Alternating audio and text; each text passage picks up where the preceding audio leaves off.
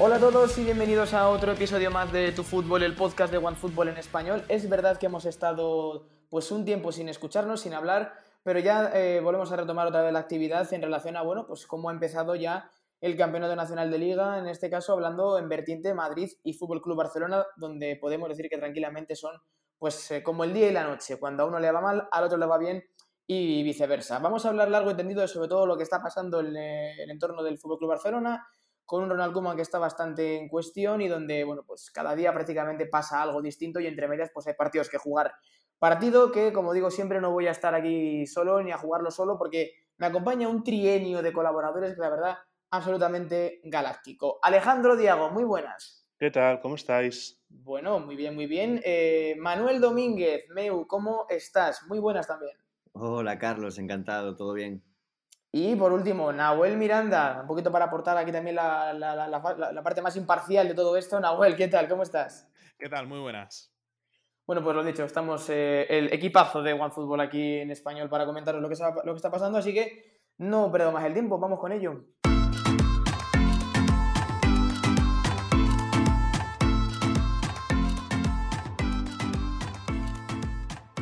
Y bueno, chicos, pues toca, toca ponerse en plan, pues digo, un poquito más serio, ¿no? Aunque también un poco informal de todo lo que está ocurriendo, sobre todo en el, en el Fútbol Club Barcelona. Manu, voy a empezar contigo porque eh, no sé cómo, qué es lo que primero que se te puede llegar a ocurrir o, lo que se te viene a la cabeza viendo lo que está pasando en el Barça, que prácticamente desde aquella derrota contra el Bayern de Múnich está como dando eh, bandazos por todas partes, mensajes de la porta, vídeos, Kuman, más fuera que dentro, se habla de sustitutos, en medio está un equipo que prácticamente pues son todos jóvenes.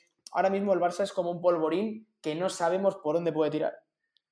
Sí, bueno, yo me lo tomo, me lo tomo con humor y con, con alegría. Está claro que el, Barça no vive, no vive su mejor momento, en el momento en el que Messi se va del equipo uno se puede esperar lo que viene, un poco al hilo de lo que dijo el Kuman en el comunicado, que realmente el Barcelona se ha debilitado mucho, está en un momento que ya no es tanto de transición, sino que vive un momento de destrucción para, si acaso en ese solar en el que tiene que quedar el Barcelona se pueda construir algo más, más adelante.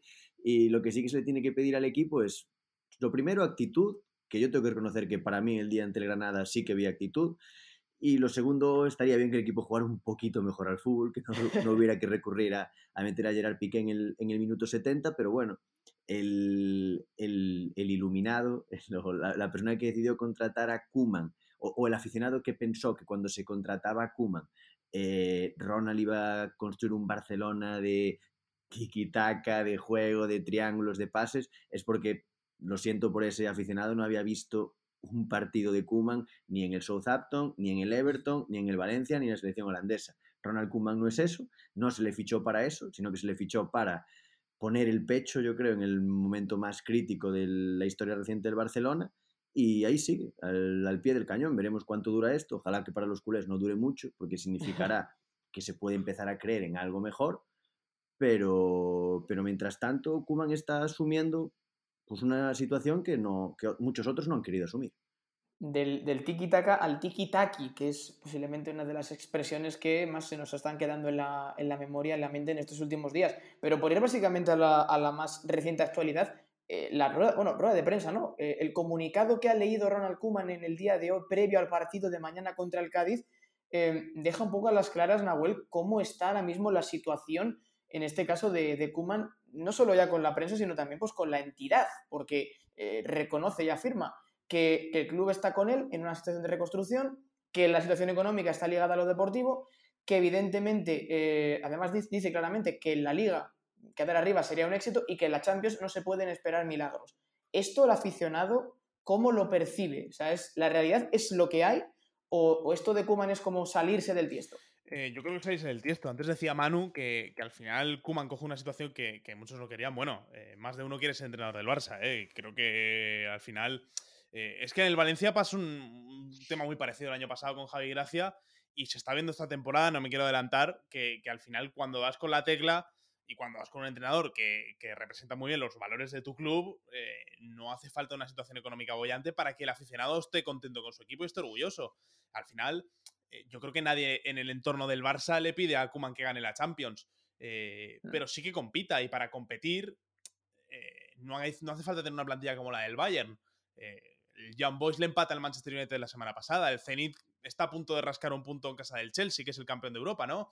Eh, quiero decir, con plantillas inferiores se puede competir. Es cierto que el aficionado del Barça eh, es de un paladar muy exquisito a la hora de, eh, decir que es buen juego y que es, bueno, el, bueno, buen juego, que es buen juego y que no lo es, ¿no? Entonces, mm. em, no sé, yo creo que la excusa de Kuman, a ver, puede servir para un tramo escaso de temporada, pero no se puede sostener en largo plazo. Y, sobre todo tiene, tiene muy mala pinta porque desafía directamente el mensaje que se manda desde la presidencia.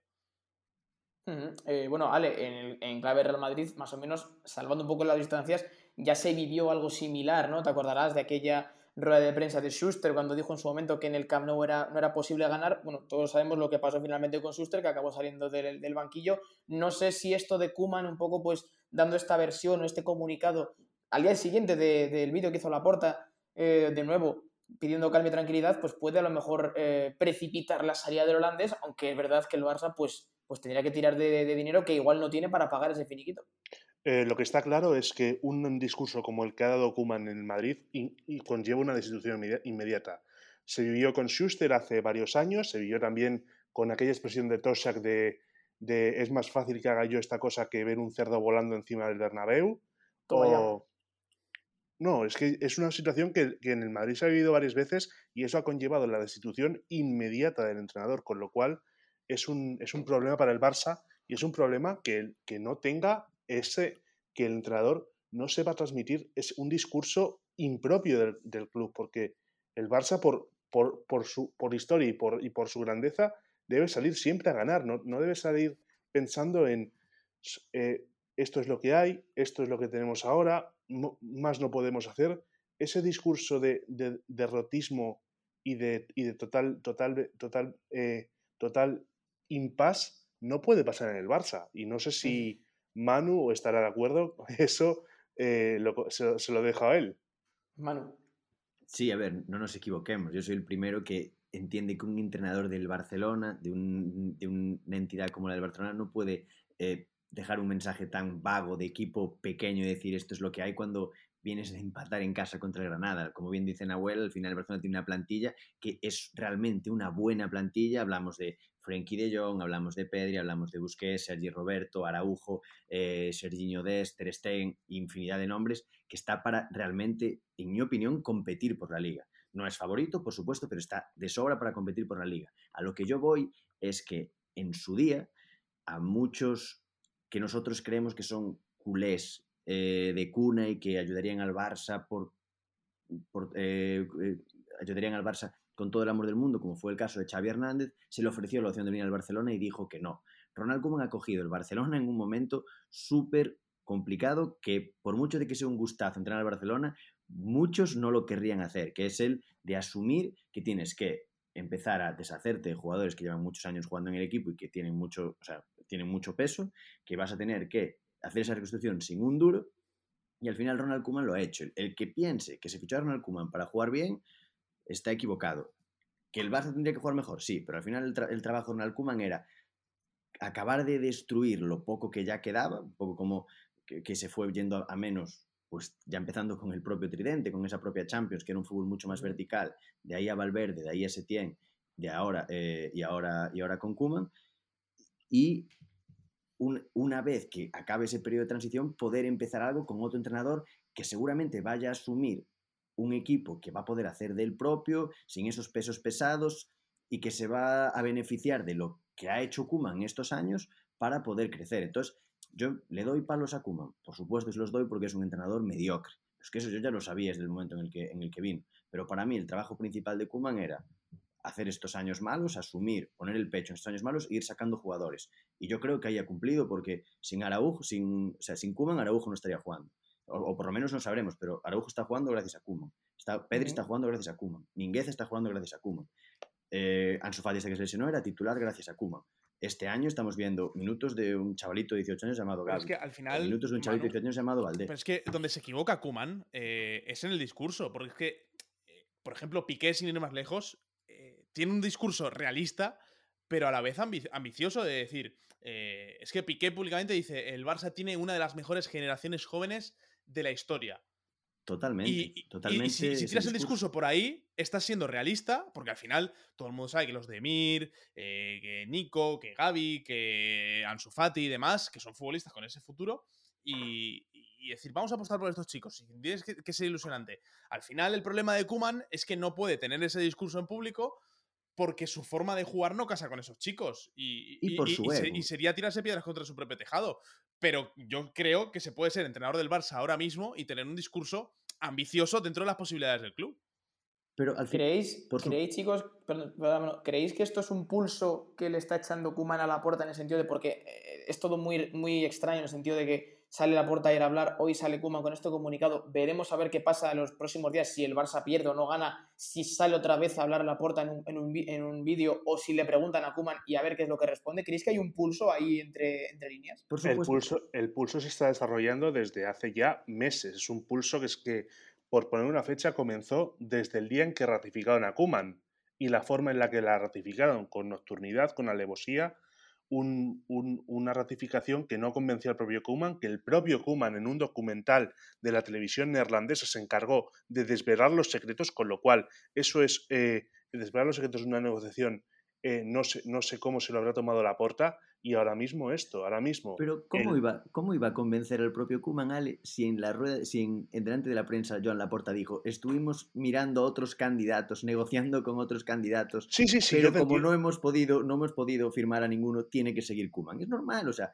el, Laporta no quería que Kuman continuara, pero es que nadie quería, o sea, de los entrenadores que realmente podrían gustar para crear un proyecto, a día de hoy no querían venir al Barcelona. Xavi rechazó dos veces al Barcelona porque Xavi es una persona muy lista y no quiere desgastarse ahora mismo en un proyecto que es que es una bomba, que es una bomba y que lo único que, que lo normal es que pierdas. Xavi quiere llegar cuando el Barcelona esté en la nada y a partir de ahí que a lo mínimo que haga vaya, creciendo. Pero yo coincido con Nahuel. El problema que tiene Kuman es el discurso. Pero al final, ¿por qué utiliza ese discurso? Porque si tú vendes de que no tienes nada, al final a lo poco que hagas él va a poder venderse la medalla de, bueno, no teníamos nada, pero ganamos una copa, no teníamos nada, pero saqué tres o cuatro jugadores y ahí, en mi opinión, claro que se equivoca. Y al final, antes o después, se va a ir dejando una imagen muy mala y, sin que se reconozca que ha hecho cosas bien. Y no se le va a reconocer como seguramente también las hizo en Valencia, y tú no lo sabes, pero nunca se las va a reconocer, o como seguramente las hizo Bangal y se tardó muchísimos años en Barcelona en reconocer que Bangal fue el que puso a jugar a Xavi, puso a jugar a Iniesta o puso a jugar a Puyol. Pero bueno, la culpa es de Kuman por vender un discurso en el cual su ego va por encima y él no puede reconocer, él no puede decir que hoy tengo una plantilla muy buena, pero no me da el libreto, no me da para jugar mejor. Pero bueno, así es, así es él y es la forma que, que, era ya antes y que ya el Barcelona tenía que saberlo en el momento que lo contrata. Sí, sí, pero, em, pero a veces ese, esa forma de jugar, ese estilo, es, el es el, la pescadilla que se muerde la cola, porque siempre hablamos, el Barça tiene que ganar con un estilo. Mm, a ver, el estilo puede ser el, el, que te valga para sacar resultados, no. teniendo los jugadores que tengas, punto. Eso no, eso no. Eso, es el, eso, es el, estilo del Madrid. El Barcelona nunca ha ganado una Champions sin ganar una liga. ¿Por qué? Porque la liga es regularidad. Eres un equipo que juega bien de una manera, de una manera descifrable. O sea, no es. Siempre que hablamos del estilo hay esa manera de que. O sea, esa imagen de que ponemos el estilo de Barcelona como mejor que el del resto. No, no, es el estilo del Barcelona. Que sinceramente, a mí, que soy de Barcelona, me puede gustar más el estilo del Liverpool de Club. Son estilos diferentes o incluso yo me parece que Simeone es un entrenadorazo con un estilo completamente diferente. Lo que pasa es que el Barcelona entrena a sus jugadores desde los infantiles hasta los juveniles jugando de una única manera. Por eso, cualquier jugador que sale de la cantera del Barcelona y se va a los Getafe de turno, a los Levante de turno, o a los Villarreal de turno no funciona, porque está acostumbrado a jugar de una manera concreta. Si el Barcelona en el primer equipo no juega así, esos jugadores no valen y al final el, equipo no acaba de funcionar. Y eso se ve muy claro en que nunca va a haber un año en el que el Barcelona llegue lejos en la Liga de Campeones o gane una Champions si no está jugando bien y gana la Liga. Al final pasa ha pasado todos estos años. En el Real Madrid es algo completamente diferente. No, no, es, que eso, es que no es una frivolidad, Ale. Es que al final tú tienes unos futbolistas pensados para un tipo de proyecto y un tipo de fútbol. Entonces, eh, no es solo por la frivolidad del estilo de que el Barça tiene que jugar un, juego preciosista y demás. Eh, es que sin ese estilo de juego, probablemente los jugadores que tú quieres para tu proyecto de cantera sean completamente diferentes. Pues igual hay que pensar en en tener jugadores que se adapten a todos los estilos, no a un estilo solo concreto, porque estamos hablando de... ¿Pero por qué? Eso lo hace el Madrid, le va bien porque es un equipo ganador. Pero el Madrid hay uno, y Madrid va a haber uno. El Barcelona al final ha ganado cuando ha ganado gracias a ese estilo y tampoco le ha ido tan mal. Al final el Barcelona tiene cinco Copas de Europa, que no es moco de pavo. Quiero decir, es la manera que tiene de ser el barcelonismo. Y, y aunque haya sectores de la prensa que sí que lo pongan como es, bueno, es el, fútbol del Barça es el que vale. Eso es mentira, no es así. Y yo soy el primero que yo lo digo y, realmente lo creo. Pero es lo que dice Nahuel. Barcelona lleva durante años construyendo una manera de jugar que es así y que realmente si tú no tienes luego entrenadores en el Barcelona B o, o directores deportivos, entrenadores del primer equipo, que realmente no apuestan por esa manera de jugar, lo normal, lo normal es que no te vaya bien. Hombre, eh, evidentemente el estilo del Barcelona está fomentado siempre lo que, lo que se mama desde pequeño en la Masía, el estilo de Cruyff y compañía. Evidentemente eso es innegociable y lo dicho por mucha gente y también Xavi es el que lo ha refrendado en los últimos tiempos, que eso no se negocia. Entonces a partir de ahí es cuestión de crecer y es una cosa que la que Koeman tiene algo de razón cuando dijo aquella famosa frase de que gracias a él el Barça tiene futuro.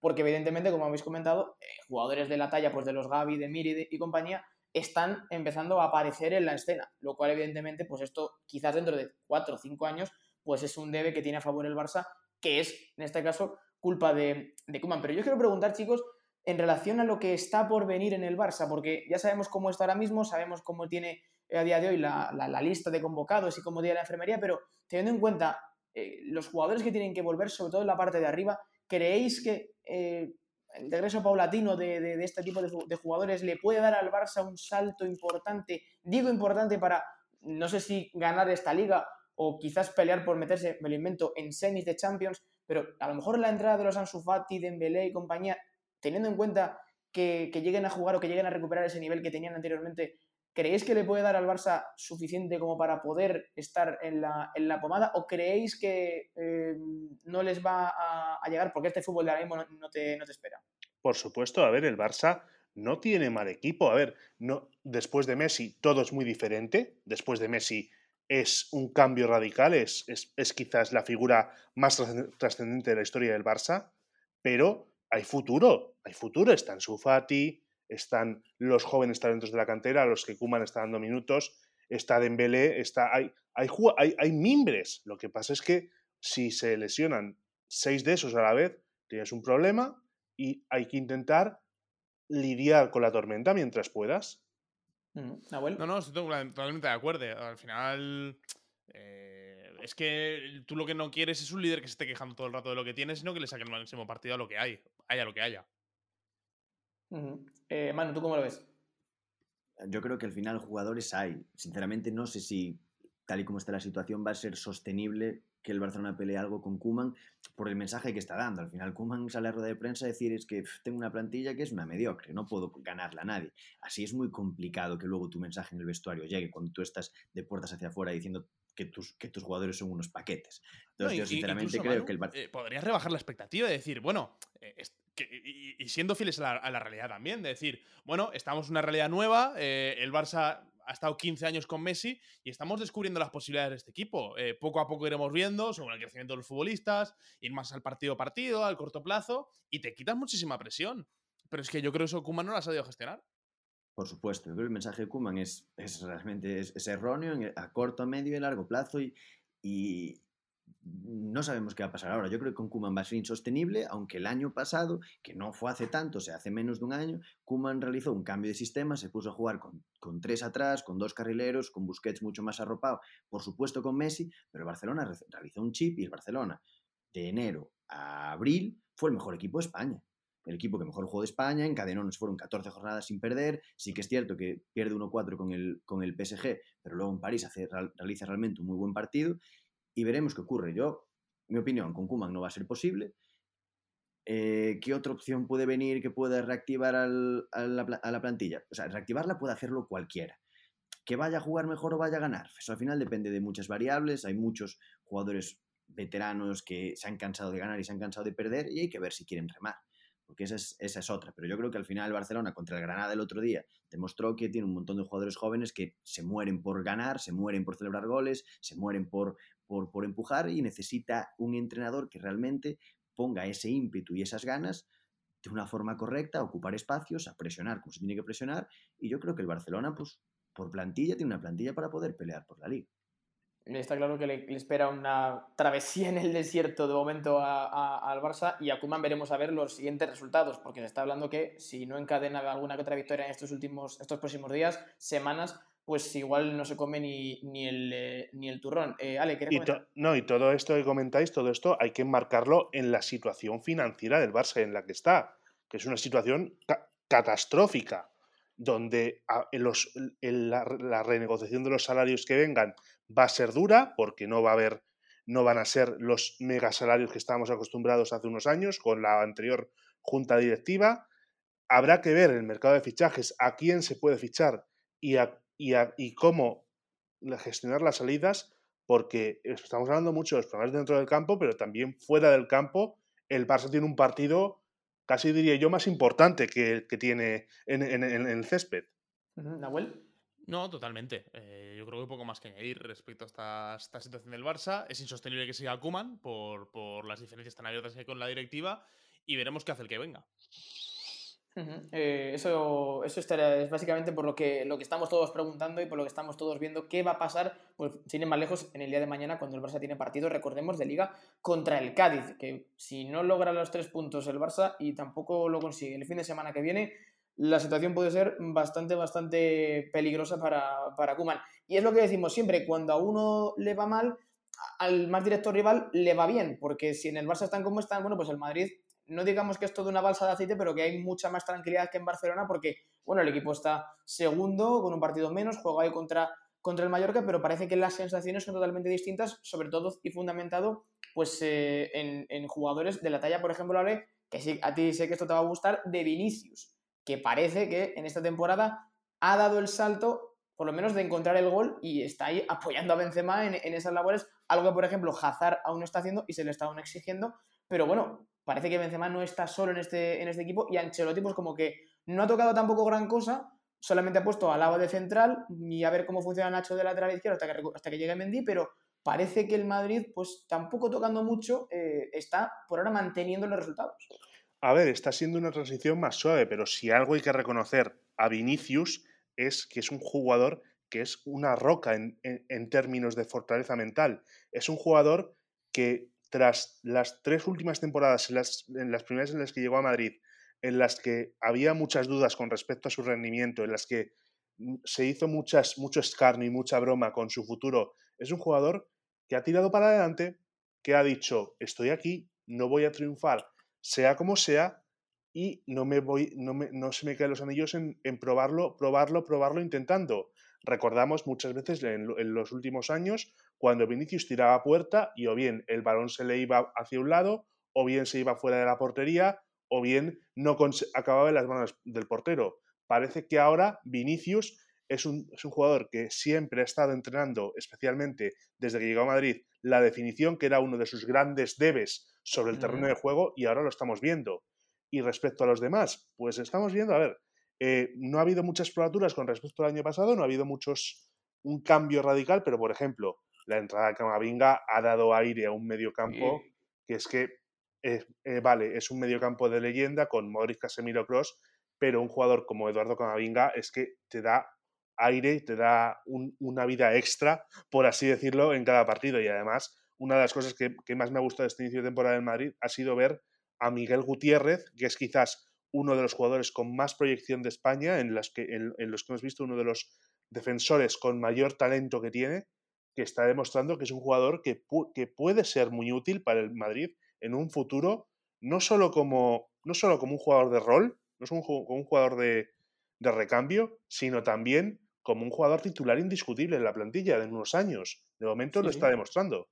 Sí, sí, y de hecho, bueno, haciendo también un poco la comparativa ¿no? entre ambas plantillas, y por ejemplo hemos comentado la serie de bajas que tiene el Barcelona, el Real Madrid también tiene una, una serie de jugadores ausentes, hablamos de Cross, hablamos de Mendy, hablamos ahora de Gareth Bale, Em, pero bueno, parece que, a diferencia del Barça Manu, por ejemplo, el Madrid sí que está sabiendo solventar un poco mejor pues este tipo de, ausencias que no le están, digamos, permitiendo echarles de menos en exceso a estos jugadores, quizás también, bueno, pues eh, ese, debe, ¿no? Que también se, se, se, percibe entre, entre Barça y Madrid en este sentido. Sí, a ver, yo creo que la plantilla del Madrid está más compensada y, que realmente no hay una línea que se haya visto tan, tan, tan atacada como es el ataque del Barça. El Barcelona al final ha tenido que salir a jugar contra el Bayern con Memphis y De Jong porque Ansu no está, Dembélé no está, Agüero no está y Coutinho, entre comillas, pues tampoco estaba, que acaba de salir de la lesión. O sea, al final son, pierdes a cuatro de tus seis hombres de ataque, habiendo perdido a Griezmann el último día del mercado eh, y, y, sin Messi. Entonces, yo creo que la plantilla sí que está más compensada, pero bueno, al final el Real Madrid, a diferencia del Barcelona, tiene un entrenador que ha ganado, si no me equivoco, son tres Champions de como entrenador. Sí, señor. Sí, señor. Tres Champions como entrenador. O sea, no hablamos de alguien que viene de entrenar al Everton y al Southampton. O sea. Eh, bueno, Ancelotti viene de entrenar al Everton, así que. pero bueno, ha, ganado, ha, ganado tres, ha ganado tres Champions como entrenador. Y al final conoce esa plantilla. El Madrid tiene muy buenos jugadores, como también creo que los tiene el Barcelona. O sea, para mí no es que el Barcelona tenga una plantilla muchísimo peor que la del Real Madrid. Ojalá, sí que es cierto que hay jugadores como que a su, a, su nivel top, el Benzema y el Modric, no están en el Barcelona. Pero, pero bueno, si el Madrid consigue enganchar, eh, activar a un tío como Vinicius, al final era algo que se veía venir, porque un jugador que crea cuatro ocasiones por partido, en el momento que empieza a meter una, pues ya es un, gol que vas por, por delante. Entonces, bueno, Madrid, por lo que yo lo he visto, lo he visto contra mi Celtiña, y ahí era, era muy fácil brillar, porque el, el Celta es un equipo que deja, deja jugar porque se rompe un montón, pero contra el Inter y el Valencia, perdonadme los madridistas, no vi un Madrid apabullante como para estar eh, tocando las castañuelas. No, no, contra el Inter, desde luego, la primera parte fue horrible, la segunda parte fue bastante mejor. Y contra el Valencia, bueno, una vuelta también nos puede comentar, eh, que luego de hecho iremos a, un poquito a hablar un poco sobre el Valencia, pues eh, se vio un Madrid que, que, también fue un poquito dando tubos, pero también imagino una vuelta que es porque el rival también es que te, te, te, te empuja a ello, ¿no? Y este Valencia de Bordalás pues sabes que te va a plantear un partido peleón y que vas a tener que sudar y mucho para poder ganarles. Esto está claro. No, totalmente. Y yo creo que el Madrid es el que, vamos, con diferencia el mejor de los, de los tres favoritos, es el que mejor ha empezado. Incluso podemos meter al Sevilla a la terna, que tampoco ha empezado especialmente bien la, temporada. Eh, creo que a la causa de Benzema del año pasado está sumando a Vinicius, que me parece lo, más importante, el, upgrade más importante con respecto a la temporada pasada. Y al final, bueno, es cierto que el, que el Madrid pierde a Ramos y a Barán, pero es que el Madrid el año pasado no era un equipo fiable en defensa tampoco. Y, y a Ramos no lo vio en toda la segunda vuelta. Entonces, y, a pesar de eso se metió en semifinales de Champions. Así que yo creo que el Madrid está mejor que el año pasado y está en más condiciones de, de pelear la liga si mantiene este estado de forma que ya es mucho decir. Así que, no sé, a mí eh, parece que el Madrid tiene más, más a que agarrarse. Es cierto que el equipo pues, sigue arrastrando varios de los males del año pasado, eh, que no tiene un lateral derecho en condiciones, eh, que sigue dependiendo mucho del estado de forma de Modric. Eh, pero bueno, yo creo que el fichaje de Camavinga más eh, el paso adelante que parece que ha, que ha, dado Vinicius, creo que le dan al Madrid más alternativas de las que tenía la temporada anterior. Vale. Es que es eso, el Madrid tiene más alternativas, cierto es que no está Ramos, que no está Barán, que los problemas en defensa existen, pero por ejemplo, lo que se está viendo es que este equipo está dando un paso adelante. Y a ver, porque, y teniendo en cuenta que Mendy estamos a la espera de que, de reaparezca, porque es un jugador que también da solidez, en defensa, es un jugador que se convierte en una roca eh, para los laterales, con lo cual es, es una de las, uno de los problemas que está arrastrando. Quizás habrá que ver en, en un futuro cómo, cómo evoluciona el tema, el tema de la zaga, y apostar ahí en, el mercado de fichajes, además de en la delantera, de los nombres que todos hablamos. Sí, tortugas aparte. Eh, es que tiene razón lo que, lo que también comentaba Nahuel, que es que este equipo, eh, este Madrid, se demuestra que tiene gol, en este caso con Vinicius, es el equipo que más goles lleva en la liga, 15 goles a favor, y en defensa es verdad que aunque tienen que ajustarse algunas cositas, pues es verdad que tiene todavía 7 goles en contra, pero hablando de, de equipos con, gole, con goladeras a favor y muy alto, eh, está el tercero de la lista del que vamos a hablar hoy, que es el Valencia. El Valencia de Pepe Bordalás, que está ahora mismo tercero con 10 puntos, 10 goles a favor, eh, 3 victorias. Nahuel, tú conoces mejor que nadie el Valencia, de lo que estamos aquí. Eh, no sé si te esperabas esta reacción en comparación de la temporada pasada de un equipo a otro, si la tecla de Bordalás ha sido tan importante como para cambiar una dinámica de un equipo que iba prácticamente a la deriva y si ves tú que este Valencia pues puede volver a, a, ser lo que, lo que fue años atrás.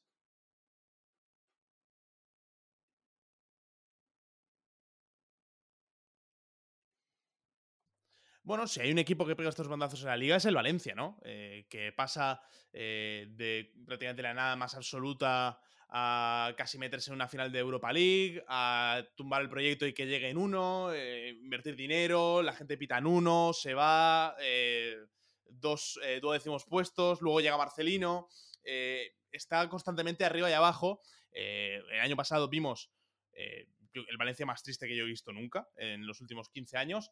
Y daba la sensación de que Marcelino, perdón, que mm, Pepe Bordalás, sin la inversión que tuvo Marcelino y la que tuvo en su día en un Espíritu Santo, le iba a costar un poco más, pero es que al final ahí está la calidad del entrenador, que ha dado un, factor diferencial, que ha marcado, eh, bueno, un antes y un después, con una plantilla que tan solo ha añadido a un suplente del Hertha de Berlín y al delantero del Castilla, eh, a grosso modo.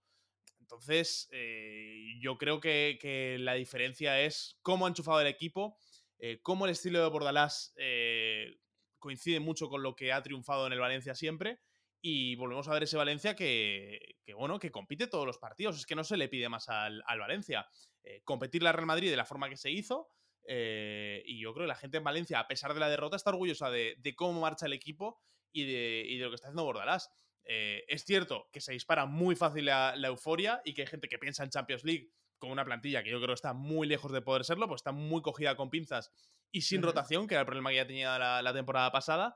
Eh, que encima ahora para colmo de males se le suma eh, la baja de Gaya y la, baja de Carlos Soler, que son los dos mejores jugadores del equipo, junto con Gonzalo Guedes, que el año pasado estaba fuera de órbita y que este año pues, ha, ha, puesto los pies en la tierra y, vuelve a ser el futbolista de élite que, en su día firmó el Valencia. Así que eh, exprimiendo al máximo los recursos, el Valencia puede pelear por estar en Europa, pero a mí me da miedo que mm, la. es, que lo que estamos comentando, ¿no? que esto parece que sí que va como de entrenadores, ¿no? Hemos empezado con Kuman, un, estilo, hemos seguido con Ancelotti y ahora pues acabamos con Bordalás Manu, que bueno, pues parece prácticamente ¿no? Que, que, igual es como el tipo de entrenador ¿no? que le puede venir bien en este caso un equipo como el Barça, que, que levanta a jugadores pues que, que, pueden estar un poco fuera de órbita, como comentaba Nahuel con el caso de Gonzalo Guedes, pues un poco no, también la figura de un entrenador que tampoco además se sale del tiesto en ningún tipo de declaraciones, que sabe lo que tiene, tampoco es que haya pedido gran cosa, y, bueno, sabe que con lo que tiene y su estilo o su sello personal, pues le está dando un, lado de cara que, hombre, el Valencia no deja de ser uno de los grandes del fútbol español y al final, pues eso tiene que, que, notarse, pero evidentemente no es, no es algo sencillo para, para el Valencia, mano. Sí, lo comentaba, lo comentaba ayer con, con Nahuel. Al final, este tipo de entrenadores, como puede ser Bordalás o puede ser Diego Martínez, o sea, entrenadores que no tienen esa aurea de haber sido grandes futbolistas, que han llegado a donde están trabajando desde abajo. Nahuel me comentaba que, que Bordalás había entrenado muchísimos equipos de, la zona de la comunidad valenciana, equipos de regional, tercera división y así. Al final son entrenadores que para mí tienen muchísimo mérito porque si están ahí es a base de, de, de trabajo y a base de que son buenos. Porque al final tienes que triunfar muchas veces para ir subiendo esos escalones. No es como un Guardiola o un Zidane que de primeras te ponen un filial, luego ya te ponen un primer equipo y ya estás ahí, o, casos ahí a, porrón, ¿no? Entonces, pues bueno, yo creo que al final el Valencia ha encontrado en una situación en la que estaba muy deprimido un entrenador que en el Getafe había demostrado durante dos años que era de los mejores entrenadores de la liga, que le daba intensidad, intensidad a sus equipos, le daba al final a sus jugadores, daban lo mejor de sí, y, con una plantilla, como dice Nahuel, muy cogida por pinzas, está sacando el, mejor, el mejor crédito de, todos sus jugadores, de todos y cada uno, empezando por, por Alderete, que él mismo lo vio cuando jugaba en el Getafe contra el Basilea, lo ha traído a la mínima que ha podido y el rendimiento que está dando es altísimo.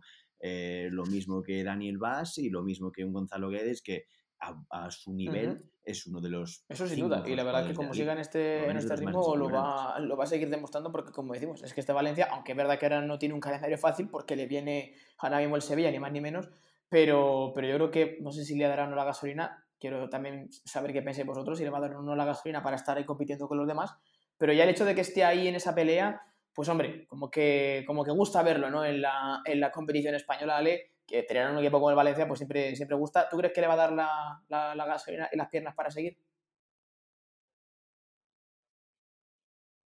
Por supuesto, siempre gusta ver a un equipo como el Valencia la pelea por todo. Es un equipo por historia que debe estar al menos entre los seis mejores de la competición. Es uno de los seis grandes de España y es un equipo que tiene que estar ahí. Ahora, el problema, yo estoy muy de acuerdo con lo que comenta Nahuel, que es, eh, el problema es que se desate la euforia con, con Bordalás pero que es un equipo que, a ver, tiene sus limitaciones, tiene sus, tiene sus, eh, sus, topes y a saber si le da para intentar alcanzar el objetivo, el objetivo europeo, porque por ejemplo, se está hablando ya de que ojalá puedan volver a Champions. Calma, calma. Vale, vale, vale. A ver, primero está la Europa League, la, la, Conference League, y a, ver, y a ver si consigue un billete para esas competiciones, porque la Champions me parece que va a ser cosa de los cuatro anteriores que estamos viendo. Están ya consolidados y cada año no hay que, dejar de tampoco más difícil. al Rayo Vallecano no, no, me falta o sea, vamos a quitar bromas aparte.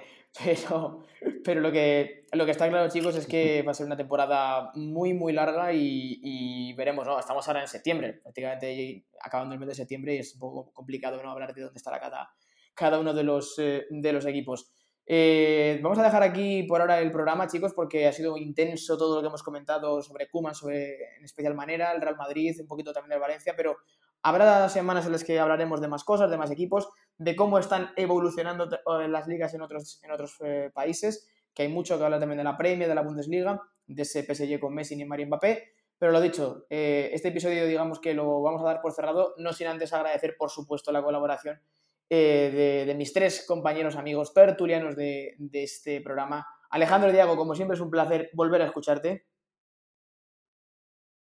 Don Nahuel Miranda, muchas gracias también por, haberte pasado y te, vemos, te seguimos y, de todo, porque estás en todas partes, hijo. Y a don Manuel Domínguez, el meu, nuestro meu de One Football, eh, ánimo, que vamos ahí con, ese, con el Barça. El Celtín ya, ya poco a poco a ver si también va para arriba, así que venga, ¿eh? Vamos arriba. Bien, ¿no? Primera, primera victoria de la temporada. Ayer, ¿cómo, cómo define Aspa? Dos asistencias de Santi Mina. Bueno, a ver si es el, el, impulso que, que, necesitamos porque el vas, a, eh, ¿Vas a volver a, a, ser de la, de la iglesia de Santi Mina al final?